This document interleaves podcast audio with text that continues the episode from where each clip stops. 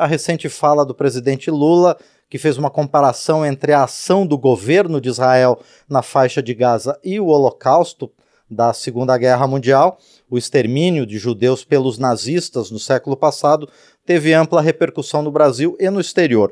E também, obviamente, aqui no plenário da Câmara dos Deputados.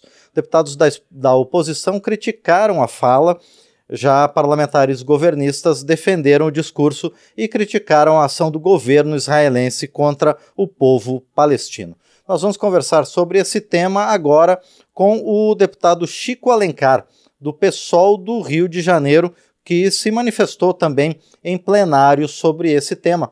Deputado Chico Alencar, como é que o senhor tem visto esse conflito eh, na Palestina e as repercussões internas aqui no Brasil? Bom, Márcio, eu quero falar do meu lugar de velho professor de história. A gente tem que sempre, analisando situações marcantes, históricas, passadas ou presentes da trajetória da humanidade aqui no planetinha tão ameaçado, considerar o que é importante, imediato, candente e o que é secundário, lateral e menos importante fazer essas prioridades aí na análise das situações. O que é candente, o que é dramático, o que é contemporâneo.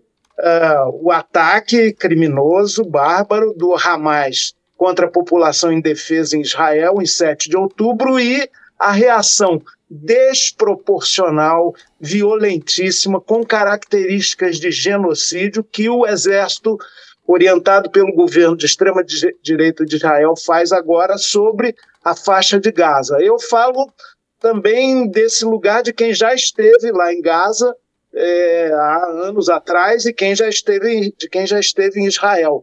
O que a gente tem que focar agora é cessar fogo, restabelecimento da ajuda humanitária, porque tem gente morrendo de fome, tem criança em sofrimento absoluto, fora as milhares que já morreram.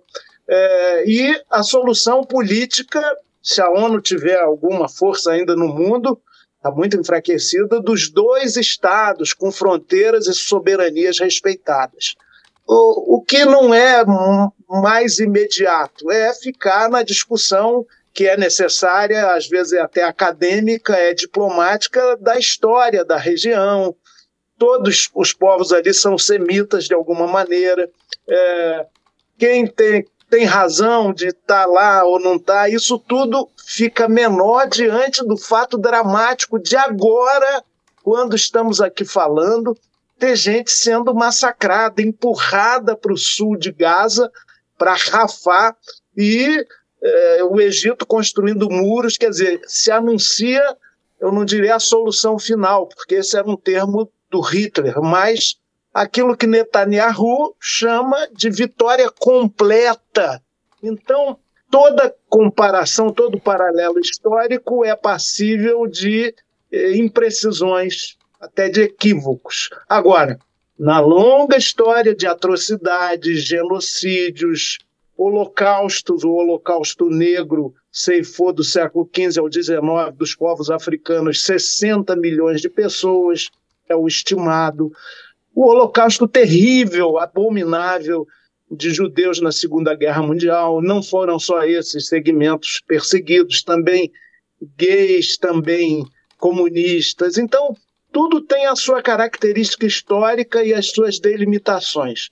É, Para além de comparações, apropriadas ou não, exageradas ou não, o fundamental que eu não vi em quase nenhum discurso da Câmara essa semana paz agora, cessar fogo imediato, é, restabelecer condições de vida em Gaza, parar o massacre, enfim. Eu entendo que o fundamental é isso, a gente devia se concentrar nisso e não ficar nessa discussão que acaba sendo minimizada. Olha, a repercussão fora do Brasil não foi grande, não. Sim. Pois é, deputado Chico Alencar, qual é o papel do Brasil, tanto do governo brasileiro como um eventual participante nessas mediações desse conflito, mas também aqui do parlamento, da Câmara dos Deputados, nessa questão? É o papel que o Itamaraty tem tentado desenvolver. O próprio presidente Lula, ele tem falado sempre sobre a necessidade da paz e não só ali no Oriente Médio, mas também na Ucrânia. O Papa Francisco diz que o mundo vive uma terceira guerra mundial em pílulas. Lá, por exemplo, na Etiópia, onde o Lula fez esse discurso que gerou tanto alarido aqui no Brasil, sobretudo, é, nós tivemos uma guerra civil recente que ceifou de 300 a 500 mil pessoas. O imperialismo europeu na própria África, para falar do continente sempre esquecido, que é o continente africano, significou a dominação e a dizimação do Congo pela Bélgica, a Alemanha, a França, todos esses países europeus também tiveram a sua contribuição tremendamente violenta e expoliativa naquele continente. Em muitos países do mundo nós vemos situações muito perversas, muito atrozes. Elas não podem ficar sendo equiparadas assim é, superficialmente. Agora elas têm que ser essencialmente combatidas Ontem o chanceler, Mauro Vieira fez uma fala muito importante lá na preparação da conferência do G20, que vai acontecer no Rio em novembro, mas os diplomatas, os embaixadores estão reunidos lá. Anthony Blinken, que esteve com o presidente Lula ontem, que é o secretário de Estado norte-americano, também estava, e o fundamental, reformular esses organismos internacionais para que eles sejam agentes efetivos, substantivos da paz entre as nações, de um equilíbrio mais justo nesse mundo tão desigual. É, e de cessar fogo, parar com o armamentismo, com essa um estímulo, inclusive por interesses econômicos e militares da indústria armamentista, de guerras aí, que são todas elas repudiáveis, todas elas abomináveis, todas elas têm que ser enfrentadas com muito vigor. Ou se quer de fato a paz mundial, ou vale o que está escrito nas declarações e resoluções da ONU, ou se aceita, afinal, um cessar-fogo que os Estados Unidos, infelizmente, têm negado, têm usado seu para impedir um cessar-fogo lá no Oriente. Como Sim. é? Perfeito, deputado. Agora, deputado Chico Alencar, o senhor comentou sobre essa questão dos países africanos as guerras civis que são constantes lá, o senhor citou a Etiópia, dos dois lados da Etiópia, no Sudão e na Somália, está tendo conflito nesse momento. Por outro lado, o senhor também citou a reunião do G20, que vai acontecer aqui no Brasil no segundo semestre, que está sendo preparada agora com as, as reuniões que vão que estão acontecendo no Rio de Janeiro entre os ministros de relações exteriores dos países do G20, mas também da União Africana, né, que de certa forma começa a se integrar também nessas discussões é, aduaneiras e econômicas do, do G20. Essa controvérsia com Israel surgida aqui no Brasil, ela pode atrapalhar um pouquinho essa integração, pode atrapalhar também a prioridade do Brasil como presidente do G20? Não acredito. Tanto que é, no Dia seguinte à reverberação, ressalto mais uma vez, sobretudo aqui no Brasil, pela oposição ao atual governo. É, ela foi desfeita na medida em que o próprio secretário de Estado norte-americano, Estados Unidos, como se sabe, é um país aliadíssimo de Israel, é, ele se encontrou com o presidente Lula, a reunião preparatória está acontecendo no Rio de Janeiro, a, a, conferência, obviamente, está mantida, portanto, é muita marola, é muito barulho por, por uma situação que pode deve ser discutida assim. Qualquer paralelo histórico é, pode ser debatido, pode ser questionado. É evidente que, repito, o Holocausto é indizível pelo que causou para a humanidade, ninguém quer que isso se repita. Agora, distorce a tal ponto a frase do Lula, em meio ao contexto geral em que ele falava da necessidade do cessar-fogo, da solução política dos dois estados, que eu cheguei a ouvir na Câmara dos Deputados gente dizendo que o Lula é, negou o Holocausto. Aliás, o governo Netanyahu falou isso também, que ele era nazista, enfim, um conjunto de é, anomalias e falas completamente disparatadas. Na real, o que está acontecendo? a preparação para o G20, a inserção da União Africana nesse coletivo.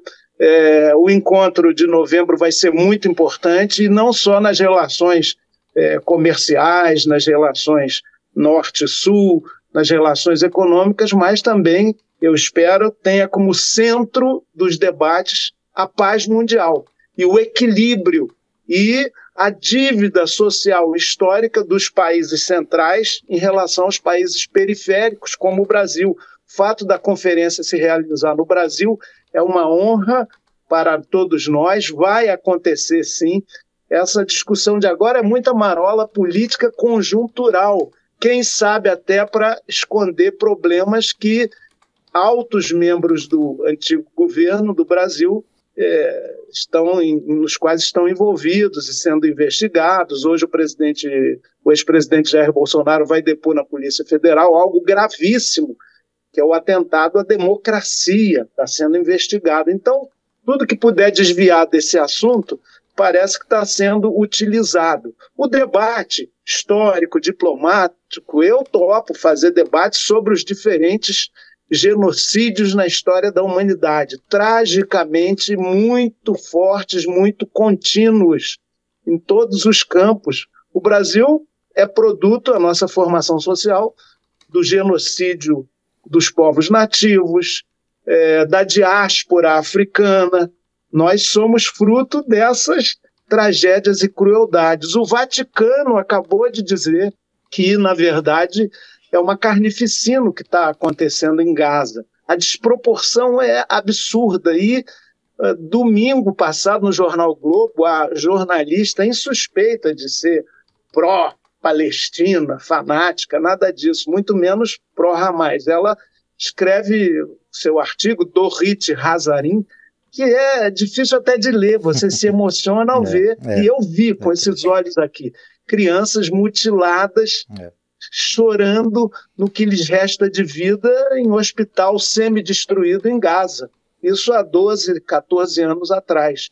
Essa situação hoje está muito pior. A gente não pode ser insensível, nem, obviamente, aos sequestrados pelos ramais, que têm que ser devolvidos, libertados, nem a dor de quem já foi vítima daquele ataque do 7 de outubro, 1.200 pessoas mortas, nem as 30 mil vitimadas agora e as que estão sofrendo com fome, vivendo uma situação absolutamente dramática. Então, qualquer expressão retórica que ajude, que nos acorde para essa realidade, tem a sua importância, mas o efetivo é conseguir finalmente um cessar-fogo. Perfeito. Bom, mas deputado Chico Alencar, essa situação e a participação do Brasil, incluindo a fala do presidente Lula, ainda pode ter mais repercussões aqui no parlamento? Não, vai ter porque virou elemento de contenda política. O parlamento é o espaço do dissenso, do discurso. É óbvio que as pessoas vão desbordando, né? Ontem, na Câmara, eu ouvi parlamentar dizendo que, na verdade, foi o PT da Alemanha que provocou o Holocausto, e eu falo também pelo campo aqui de quem, inclusive, não é do PT, estamos aliados, defendemos o governo, o que não significa um apoio acrítico, a achar que tudo vai às mil maravilhas, tudo está certo, não. Mas essa, esses absurdos são indignos de um bom debate no parlamento. Como a, de carona ainda disseram que que o Papa é comunista e que e isso parece que é um grande crime e que foi a esquerda que matou Marielle, assassinato, execução dela e de Anderson que estava no carro com ela, que vão completar, que vai completar seis anos sem uma solução. A gente quer solução para isso agora. Não podemos navegar na mentira, na afirmação falsa. Vamos dar o desconto da emoção, da aflição mas o parlamento tem o dever da racionalidade e de fazer a batalha intensa, assim, de argumentos e não de falsidades. Eu acredito que a tendência, inclusive com o desenrolar das situações aí é, no plano internacional, semana que vem parece que a ONU vai se debruçar sobre uma proposta, acredite, de cessar fogo temporário proposta final pelos Estados Unidos.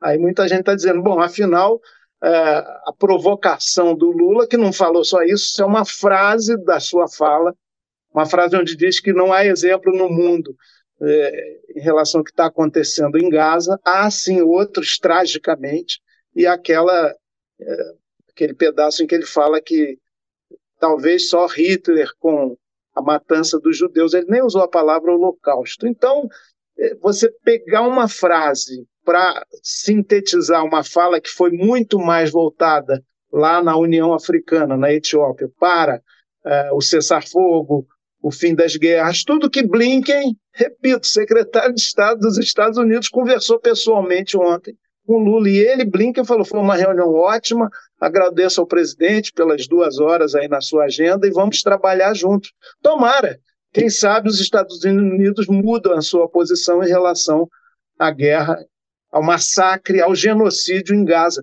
Me permita, Marcos, quando fala genocídio, é um outro bom debate.